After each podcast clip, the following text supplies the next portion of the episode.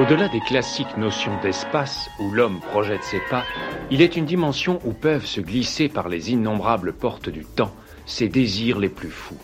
À partir du 11 mai, nous rouvrirons progressivement les crèches, les écoles, les collèges et les lycées. C'est pour moi, c'est pour moi une priorité, car la situation actuelle creuse des inégalités. Une zone où l'imagination vagabonde entre la science et la superstition, le réel et le fantastique, la crudité des faits et la matérialisation des fantasmes. Pénétrez avec nous dans cette zone entre chien et loup par le biais de la quatrième dimension. Qu'est-ce que c'est? Y a quelqu'un? Oui. Je suis dans le noir. Depuis maintenant un quart d'heure et j'ai failli ne pas vous attendre. C'est cela, oui. C'est cela, oui. J'ai toujours eu beaucoup de chance.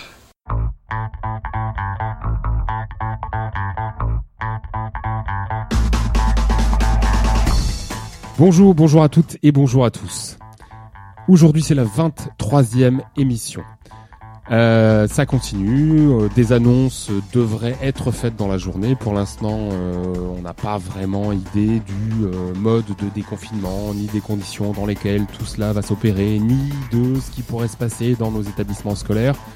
La liste est bien longue, la liste des recommandations, la liste des précautions à prendre, et on se laisserait bien aller aujourd'hui, vu le temps, à préparer un peu la Mustang, à prendre la route des falaises à faire ronfler un petit peu le moteur, à réajuster euh, la position des rétros et à faire crisser les pneus sur l'asphalte en direction de la plage en passant par la route des crêtes.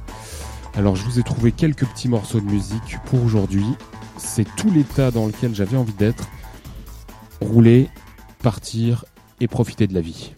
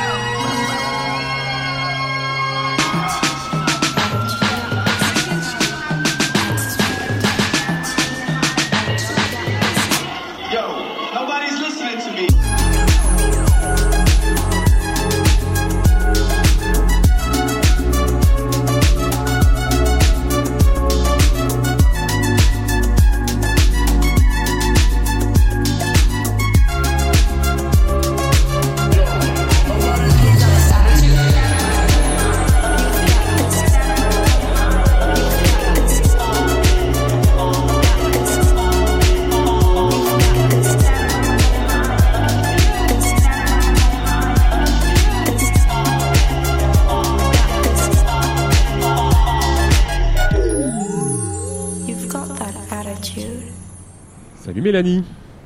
Salut. Euh, première question, comment vas-tu? Ça va. On s'habitue à être un peu confiné, donc euh, ça va. Alors, je ne sais pas si on t'aura reconnu au son de ta voix, mais donc tu es Mélanie Gasnet et tu travailles avec nous à Keraoul, notamment parce Oui. que tu ne travailles pas uniquement à Keraoul et tu es conseillère de d'orientation. Oui, euh, cette année en fait pour le mon secteur, euh, donc j'ai le collège Chambord de l'eau à Paimpol et puis euh, le lycée, mais je suis à 80%, donc euh, je peux venir au lycée euh, assurer ma permanence euh, bah, les les jeudis essentiellement pour les lycéens. Donc moi je suis psychologue de l'éducation nationale, donc j'interviens au lycée pour les secondes, première et terminale bien sûr, générale, technologique et professionnelle. Ouais, tu- je sais que tu vois passer beaucoup de monde puisqu'on est on est très proche hein, dans le CDI. euh, Ton Oui. bureau est vraiment juste à côté, donc je sais à quel point c'est c'est important pour eux. Bon, avant avant de rentrer dans le détail, là, tu peux nous décrire l'endroit où tu te trouves, s'il te plaît? Alors là, j'ai vu euh, sur mon jardin et je regarde mes poules. Donc euh, je suis dans, dans ma chambre et euh, je, je regarde mon jardin et les poules circuler dans mon jardin. Donc tu euh, mélanges confinement et autosuffisance alimentaire. Exactement. D'ailleurs, je pense que beaucoup de gens ont démarré un potager là. euh, Donc euh, c'est c'est le moment pour démarrer de, de nouvelles choses et faire de nouvelles expériences. euh, Voilà, on est c'est- chez c'est nous, ce que donc j'allais euh, dire. Je crois que beaucoup de gens ont tout démarré en fait. Là. ouais, c'est ça. Je pense que je suis pas la seule. Bon, c'est la bonne période pour démarrer ce genre de choses. Bon, c'est une maison dans laquelle tu te sens bien, vous vous sentez bien, vous êtes en famille, tout va bien pour vous? Oui, oui, oui, on a, on a vraiment euh, la chance et, et l'opportunité euh, d'avoir une grande maison. Ah, il y a mon petit dernier. Hop. Alors ça, Euh, je, ça, je ne couperai pas au montage, hein, je te dis tout de suite. hein. Ouais. Et attends, je suis désolée. Normalement, il devait le garder. Et là, il s'est échappé. C'est un petit de deux ans, ça s'échappe assez facilement. Et c'est normal qu'il ait un couteau dans la main là? C'est, j'ai essayé de régler, mais je pense que ça, ça a empiré le, la chose. Désolée. On peut reprendre. Ah bah non, c'est un vrai bonheur. Je peux te dire que là, euh, c'est, ça va être la star de l'émission, lui. Hein. C'est clair, il a bien hurlé. Voilà.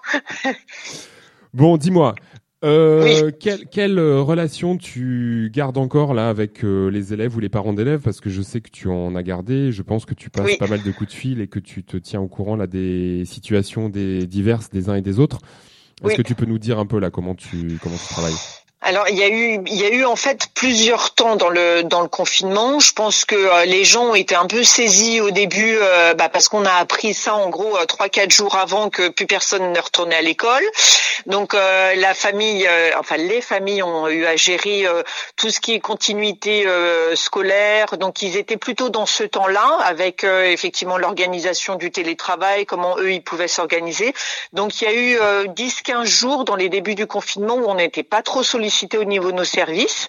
Et puis une fois que les choses ont commencé effectivement euh, à être un petit peu calmées à ce niveau-là, euh, les familles très vite, en tout cas celles euh, que j'ai l'habitude de suivre, ont eu la difficulté de, pouvoir bah, gérer à la fois leur vie privée, leur vie de parents, leur, travail et, et une continuité pédagogique. Et puis c'est surtout des questions quid de l'année prochaine. Donc là c'est reparti. Donc j'ai contact avec les familles soit en, en allant sur Pronote Toutatis ou sur ma boîte mail académique. Moi j'ai pas de portable professionnel, donc euh, du coup on convient d'un rendez-vous téléphonique euh, par mail et après du coup moi je les appelle en numéro privé. Euh, ça se passe euh, généralement euh, assez bien, mais euh, souvent ça, ça dévie et ça prend beaucoup plus de temps que le projet, l'orientation, parce que c'est des périodes quand même compliquées. Et Il y a plein de problématiques qui reviennent, donc euh, Ouais. là effectivement j'ai des rendez-vous téléphoniques tous les jours. Ouais. Euh, Mm. J'imagine que tu es beaucoup sollicité, hein, forcément, parce que tu es censé leur amener aussi euh, des réponses. On sait bien que Ouais. il y a de l'angoisse, il y a du stress, il y a de l'attente, il y a des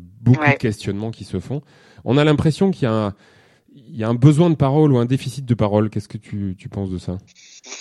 Oui, euh, complètement, parce que d'autant plus euh, au début d'entretien téléphonique, euh, il y a toujours une accroche chez l'orientation, le projet et l'après-confinement. Mais très rapidement, au lieu d'une demi-heure, on reste facilement une heure, une heure et demie au téléphone parce qu'ils ont besoin d'exprimer tout ça, leurs angoisses pour après, effectivement comment la scolarité va pouvoir se poursuivre, quid l'année prochaine par rapport à tout ce temps qu'ils ont l'impression de ne pas avoir utilisé pour pouvoir bah, bien amener ce qu'il fallait comme support à leurs enfants. Donc euh, voilà, c'est tout, toutes ces angoisses-là. Et puis le fait aussi que peu de gens communiquent. Euh, bon, il y a bien sûr des réseaux sociaux, mais euh, c'est compliqué. Il n'y a pas de face à face. donc le téléphone, ça résout pas tout non plus.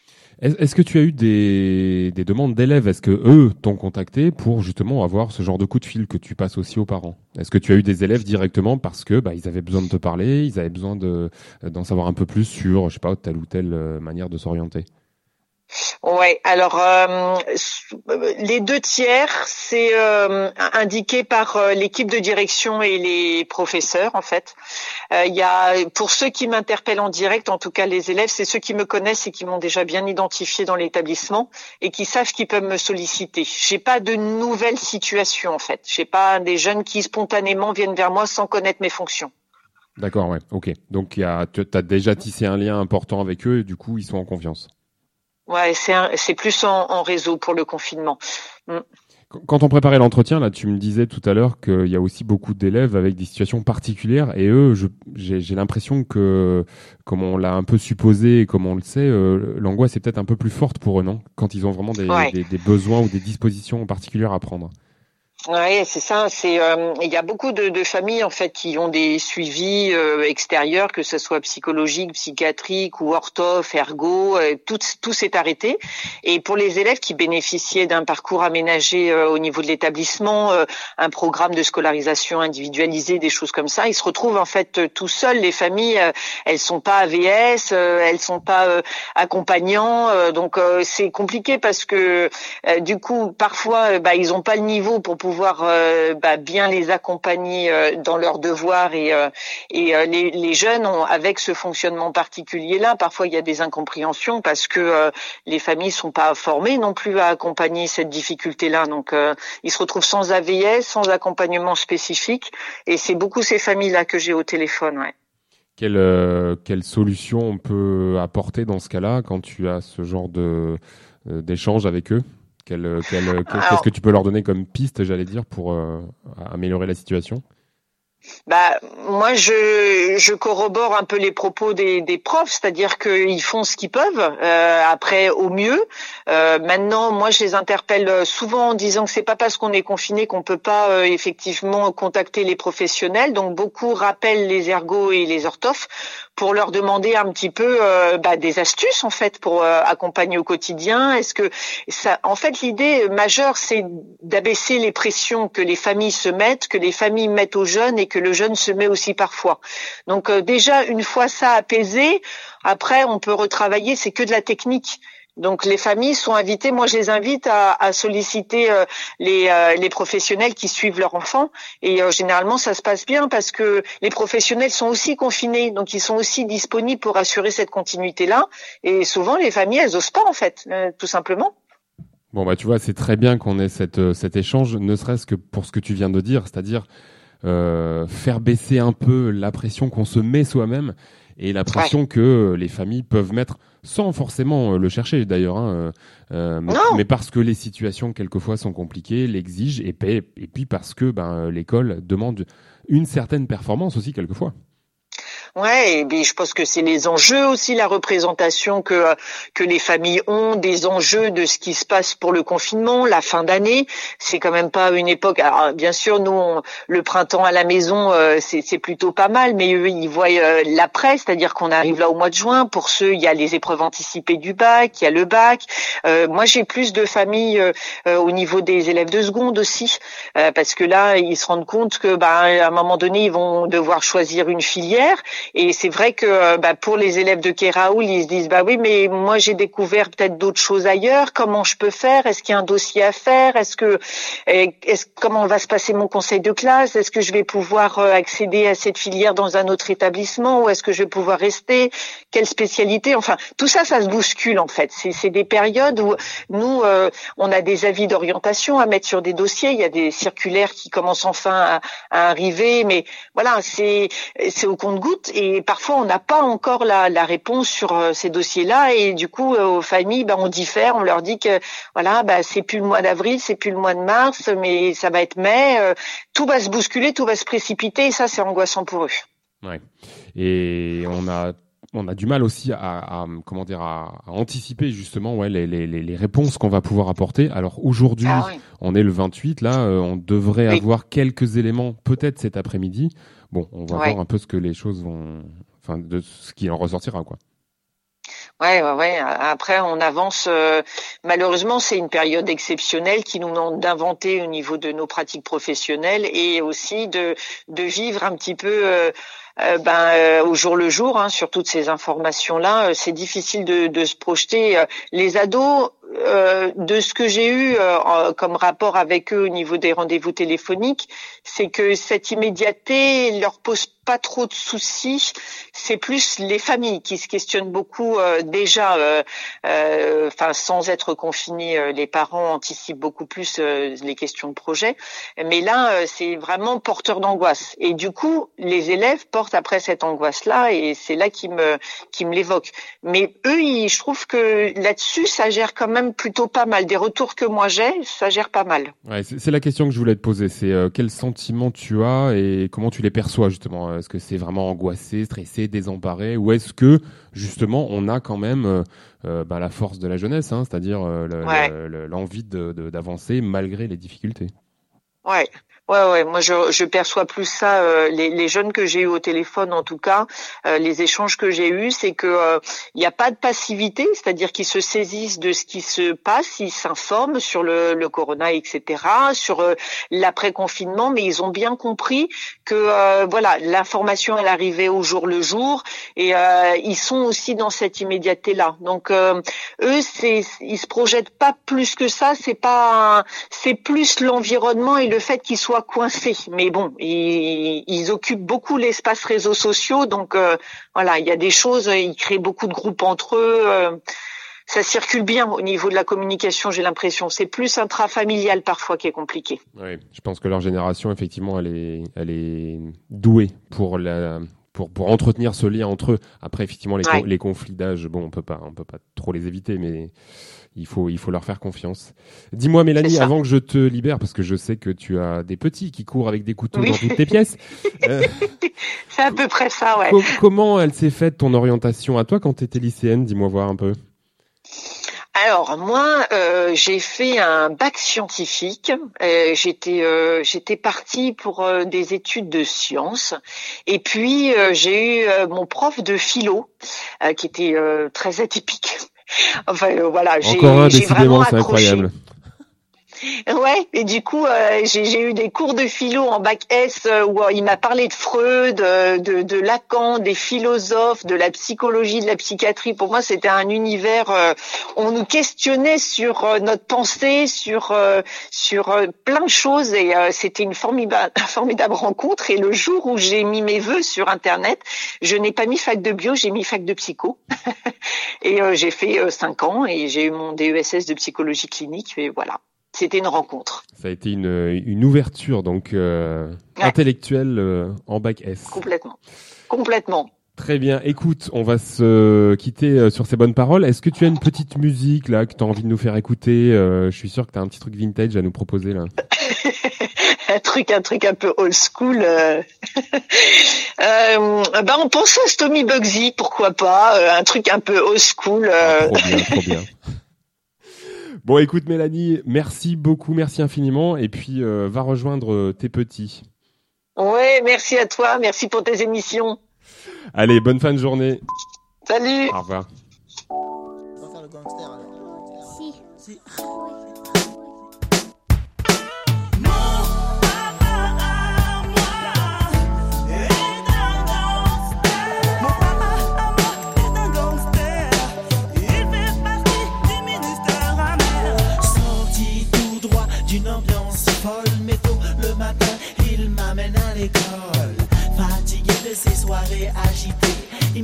C'est studio, mais c'est vrai qu'il travaille dur, dur, mais pas quand il a du rouge à lèvres sur les habits, ça c'est sûr. Dès l'ascenseur, il fait des clins d'œil aux mamans accompagnant leurs enfants. Il était battant, pleure même d'un œil de tous les côtés. Il n'arrête pas de mater, comme si il était recherché. Je ne suis jamais certain que c'est lui qui viendra me chercher à 4h30 avec un style d'affranchi, une nouvelle petite amie. Mon papa c'est le plus fort quand il entend papon, il s'évapore, pas besoin de revolver.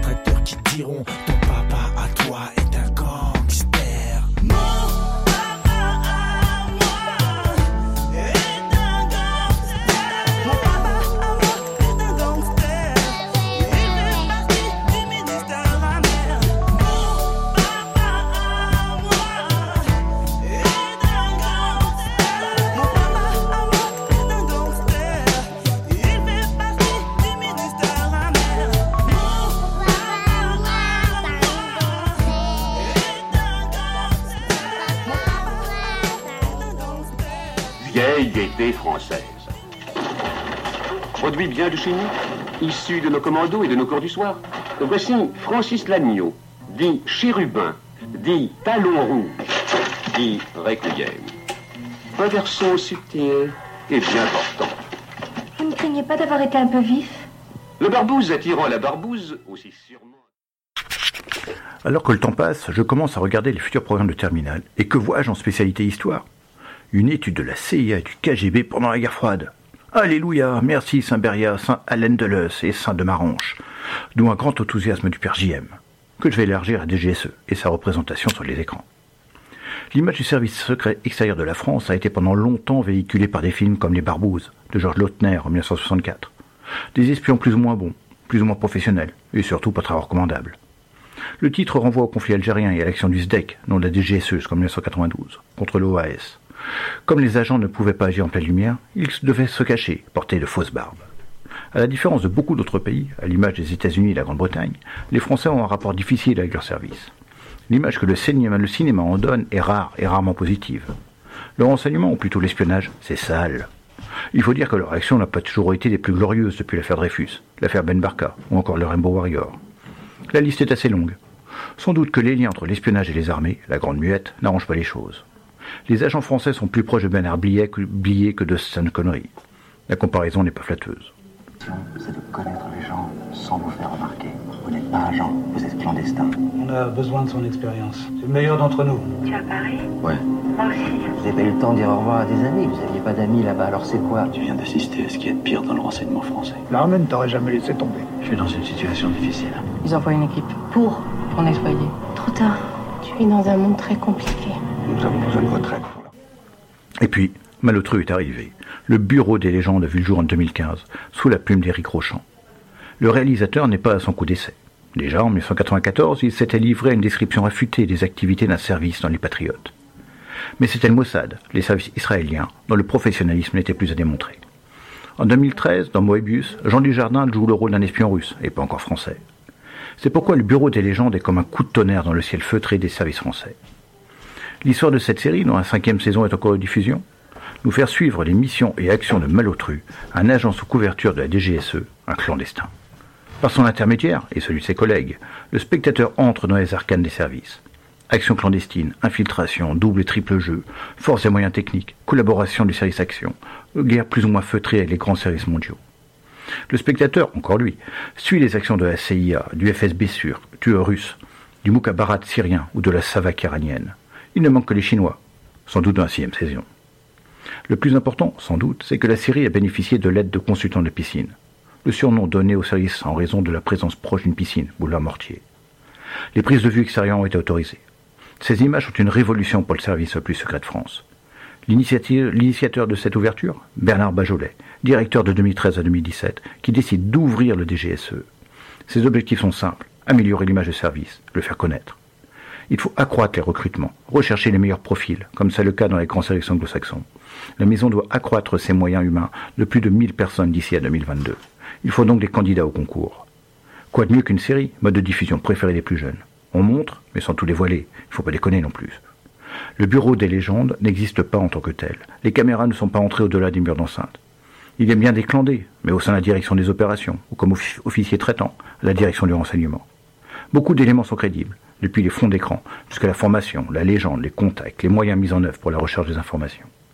C'est donc une série de son temps, qui montre que le monde est instable, où les menaces sont diverses et très nombreuses, où il n'y a pas d'amitié, seulement des intérêts. La DGSE en est un acteur, peut-être pas le plus imposant, mais malgré tout l'un des meilleurs, et qui a besoin de fonctionnaires. Et elle est nécessaire, tant que les bisounours n'auront pas pris le pouvoir. Si vous aimez les clandestins, binge charriez-vous The Americans. Vous ne serez pas déçus.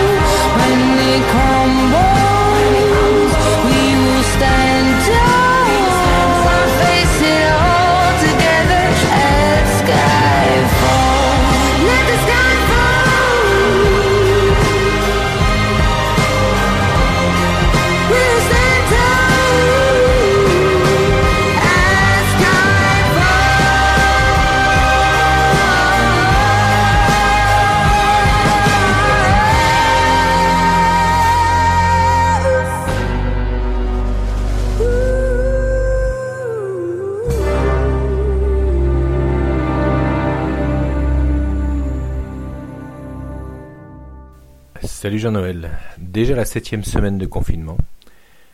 Ce confinement qui nous oblige à un usage irréfréné des nouvelles technologies, et tu connais mon goût pour ces dernières. Cependant, il m'est arrivé une drôle d'aventure. Je te rassure, elle n'a duré que le temps d'un instant, car par la grâce d'un changement de moteur de recherche raté, depuis quelques jours, quand j'essaie de lire les messages sur Toutatis comme sur ma boîte perso, ce bandeau s'affiche. Une page web ralentit votre navigateur, voulez-vous l'arrêter ou patienter? Autant te dire que ça calme les épanchements informatiques quand il faut trois minutes d'attente avant de pouvoir lire le contenu d'un message. Bref, revenons à cette drôle d'aventure. Pendant quinze jours, mes élèves jouant le jeu des questions-réponses, je consultais régulièrement mes messages pour vérifier si j'avais des réponses.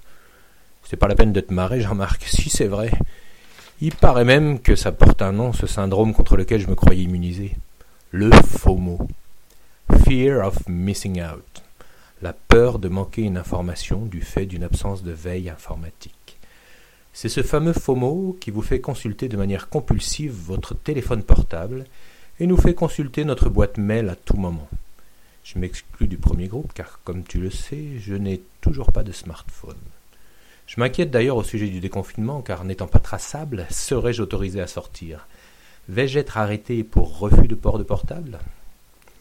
J'espère que cette période de confinement, avec son obligation à l'usage intensif de l'outil numérique, smartphone, ordinateur et autres bestioles du genre, nous aura vaccinés pour un temps de cette manie compulsive, le FOMO, et nous aura donné envie de vivre une vraie vie sans écran, avec du toucher, des odeurs, du goût, des couleurs, bref, comme dit le dicton, au FOMO, les vrais remèdes. Préfère la vraie vie au monde virtuel. A plus, Captain Jeannot.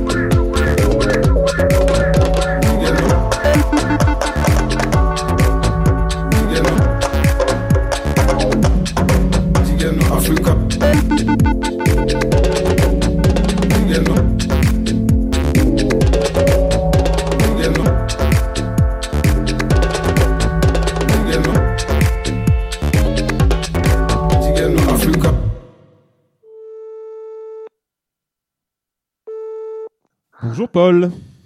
Bonjour Jean-No. Comment vas-tu? Bah écoute, ça va, ça va bien. Bon, inutile de trop te présenter. Je sais déjà qu'au son de ta voix, il y en a un certain nombre là qui t'auront reconnu et qui auront été très heureux de, de t'entendre. Donc, euh, tu es Paul Le Faucheur et tu es euh, maintenant en région parisienne, mais tu étais avec nous l'année dernière. C'est ça, j'ai fait ma, ma première année de prof d'histoire-géographie euh, avec vous. Bon, ouais, on va on va reparler de pas mal de trucs là. On va reparler de tout ça, de ce que tu fais tous les jours. Est-ce que tu peux juste me décrire l'endroit dans lequel tu es au moment où on parle? Euh, donc là, je suis dans la chambre de mon frère chez mes parents. Donc je suis rentré en Bretagne pour le confinement parce que je ne supportais pas l'idée de rester enfermé dans un appart euh, à Paris. Tu fais partie Et de tous voilà. ces gens qui sont revenus en Bretagne? Alors moi j'étais revenu avant parce que c'était mon anniversaire en fait si tu veux la veille des élections municipales. Donc euh, en fait j'étais là et puis bon j'ai vu que ça tournait vinaigre donc je suis pas remonté à Paris. On est on est donc voisins là. Voilà c'est ça exactement. Bon, dis-moi, comment ça se passe quand même avec euh, ben, tes, tes, tes élèves là, tes contingents d'élèves euh, quel- quel- Quels outils vous utilisez? Comment tu as gardé le contact avec eux? Puisque c'est une question que j'ai posée à tous nos collègues hein, de, de- du lycée. Mais tiens, si je la pose, si je te la pose, comment, comment tu peux répondre à ça? Bah, En fait, ça a été compliqué dès le début parce que contrairement, enfin, comme tout Atis en Bretagne, c'est bon le NT Essonne là où je suis. En fait, ça a planté les deux premiers jours, aucune possibilité ni de se connecter ni de d'échanger avec les élèves, avec les familles, avec personne. On pouvait même pas avoir accès à Pronote. Ouais. Donc, ça a été un peu compliqué au début. Euh, donc moi, dans l'urgence, j'ai créé un serveur Discord avec mes élèves. Euh, donc on échange sur Discord de, de manière textuelle, hein, on, ne fait pas de salon audio. Et euh, donc on a permis, ça a permis au début de parler, puis ben, petit à petit le NT s'est remis à fonctionner. Euh, après la difficulté, c'est que moi j'ai des élèves qui sont très jeunes, donc ils sont en sixième, cinquième, donc euh, ils sont pas tous, euh, comment dire, des experts en informatique. Ouais, puis ils donc, sont pas tous équipés non plus, hein. Si. Et ils sont pas tous équipés, même beaucoup ne sont pas équipés. J'ai beaucoup aussi de familles qui sont en situation euh, sociale et économique euh, très compliquée. Ouais. Donc euh, on a essayé de s'organiser avec le collège pour envoyer des photocopies, pour prêter les tablettes qui étaient à disposition au collège, mais pour certains ils ont même pas de connexion internet, donc ça reste compliqué malgré malgré cela. Ouais, on, on, sait qu'il y a beaucoup d'élèves. Euh, alors au collège, évidemment, j'imagine que c'est le cas aussi, mais au lycée, tu vois, qui font tout avec leur téléphone, qui sont, euh, ouais. qui sont vraiment pas très bien équipés et qui vivent ça de manière ouais. très difficile. Quoi. Bah c'est compliqué et puis c'est. Alors moi, j'utilise aussi la classe virtuelle euh, qui est mise à disposition par le CNED. Donc une fois par semaine, pour garder un lien, un contact avec les élèves, je fais euh, un cours en visioconférence. Euh, par contre, la difficulté, c'est que j'ai de moins en moins de monde, et d'autant plus depuis la reprise des vacances. Euh, si avant j'avais 30 à 40% de la classe, parfois même 80% avec des sixièmes, en cinquième, là, c'est j'ai réuni toutes les classes ensemble et j'ai que 20 élèves sur 70-80. Ouais, c'est ce que j'allais te demander. Euh, quelle est la proportion euh, com Comment tu sens un peu là le, les choses? Est-ce qu'ils sont encore dans le coup ou pas? Parce que euh, j'allais dire, tu vois, même euh, malheureusement, il y a aussi des adultes qui ont du mal, quoi, et qui euh, et qui ont vécu cette période difficilement, hein, professionnellement, personnellement. Ouais. Donc c'est vrai que ça va laisser des traces, je pense. Oui, et puis enfin, moi là, je, enfin là, je sors d'une classe virtuelle et c'est vrai que j'ai un peu pété un câble aussi parce que c'est des fois c'est compliqué, t'es tout seul à parler devant ton ordinateur, il y a une perte de sens un peu quand même. Ouais, ouais. Dans ouais c'est pas juste euh, apporter des connaissances, enfin dans la gestuelle, dans la présence, dans les petites interactions qui peuvent avoir, lieu en cours. Euh, c'est ça, c'est des choses qui manquent, mais qui sont en fait qui sont au cœur du métier, quoi. C'est pas juste euh, faire un cours sur les capétiens et voilà, quoi. Oui, si c'était aussi simple que ça, euh, ça se ça se saurait. Ça se saurait. Non, non, mais ce qui était euh, très important, tu vois, dans les premiers échanges euh, qu'on a eu avec nos élèves, hein, dont certains, euh, enfin que tu connais, ce qui leur manque, c'est ça, c'est la, c'est l'assurance et la certitude qu'un adulte est là autour d'eux, bienveillant, à essayer de, de, de, les faire avancer, quoi. Mmh. Et même les camarades, je pense, parce que c'est plus compliqué de prendre la parole dans une classe virtuelle où au final on est tout seul chez soi dans la maison à activer son micro que dans une classe où on est plus ou moins soutenu. Mais ça, ça, ça double tranchant, mais je pense que ça a quand même cet aspect-là. Ouais. Bon, si on met de côté euh, cette période euh, d'abord euh, totalement imprévue, qui est, qui est extrêmement difficile à vivre, comment tu as vécu toi du coup la, la transition entre euh, Kéraoul, euh, notre lycée là, euh, ton lieu de formation, j'allais dire, et ton arrivée sur ton nouveau poste? Co Comment ça s'est passé? Qu'est-ce que tu as ressenti Si je devais faire une métaphore, euh, ce serait une grande claque. Ouais. ah ouais, ouais. Bon, c'était un bah. peu attendu, mais voilà, dans les faits, ça a donné quoi alors? Ouais, je m'y attendais, mais dans les faits, c'est, bah, je suis arrivé donc, euh, donc je suis au collège de la Croix, euh, à Draveil, dans les, dans l'Essonne. Donc c'est le sud-ouest, de sud-est pardon de Paris.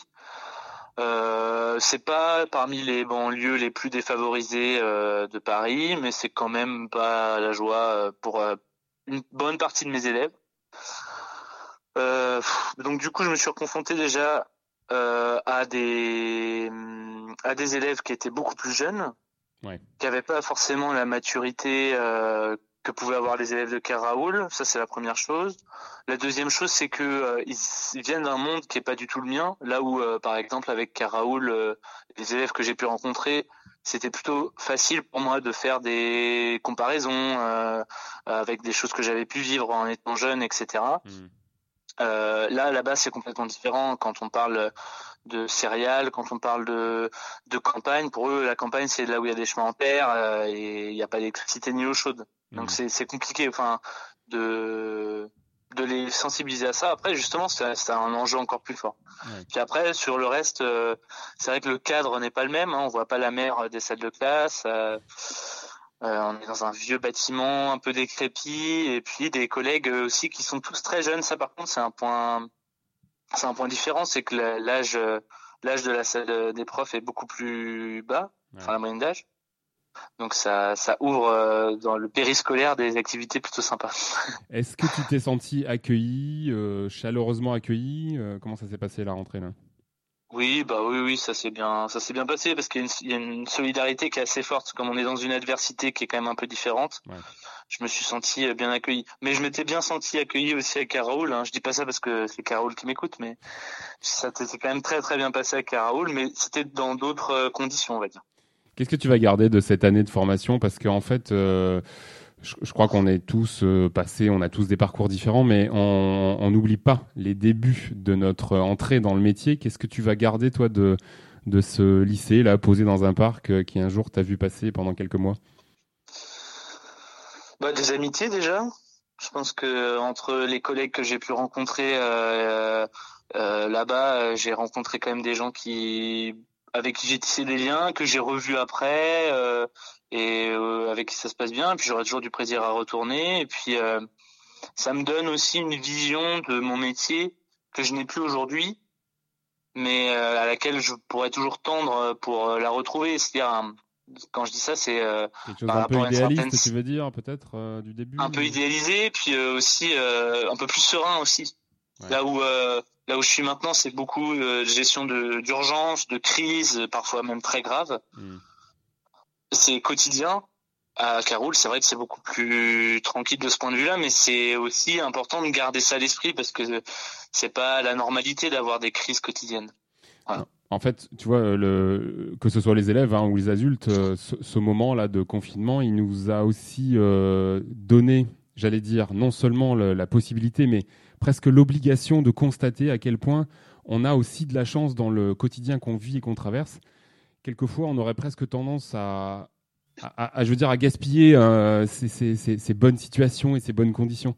Et euh, voilà, on essaie, on essaie de plus l'oublier. Je pense, on essaie là de faire l'effort et de se dire bon, allez, euh, on a vraiment la chance là de, de, de pouvoir vivre ensemble vraiment bien. fais- faisons quelque chose de ça, quoi.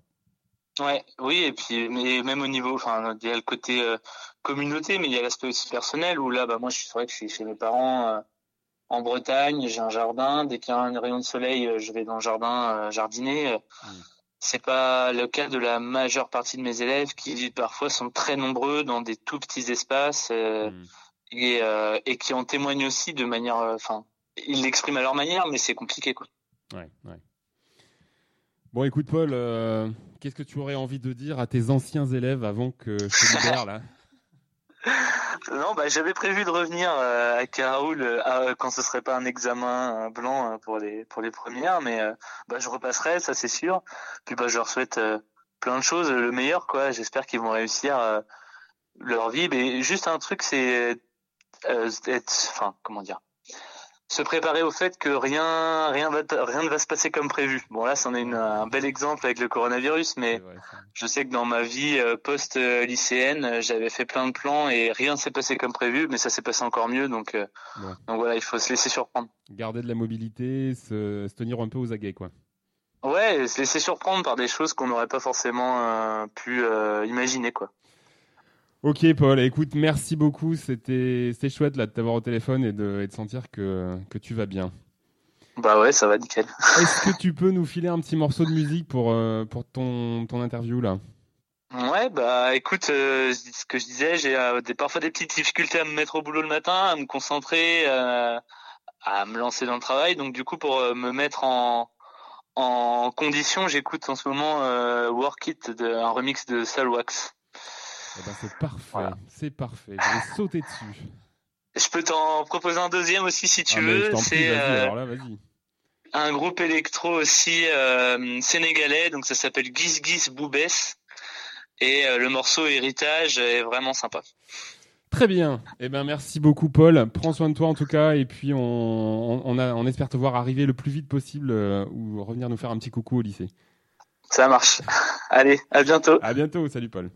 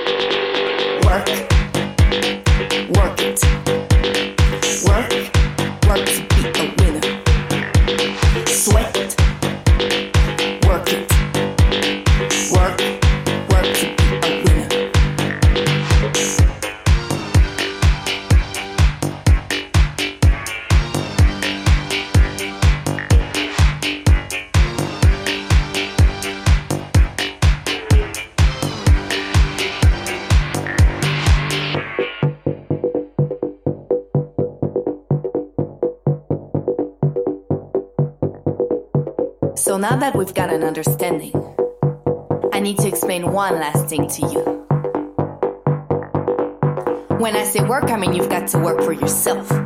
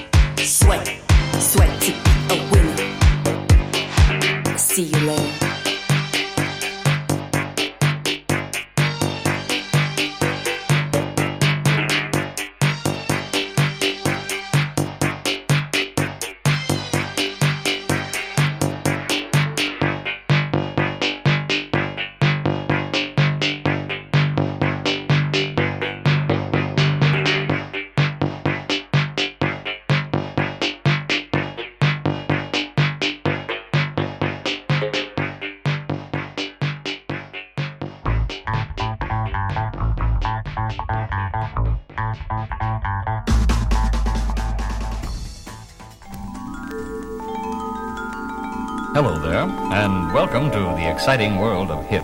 This is a new departure in language instruction for English speaking people who want to talk to and be understood by jazz musicians, hipsters, beatniks, juvenile delinquents, and the criminal friend. Bonjour madame, bonjour monsieur. Nous allons, grâce à ce disque créé spécialement pour vous, essayer de tirer ensemble le maximum de qualité sonore de votre chaîne Haute Fidélité. Sit back, relax, and close your eyes.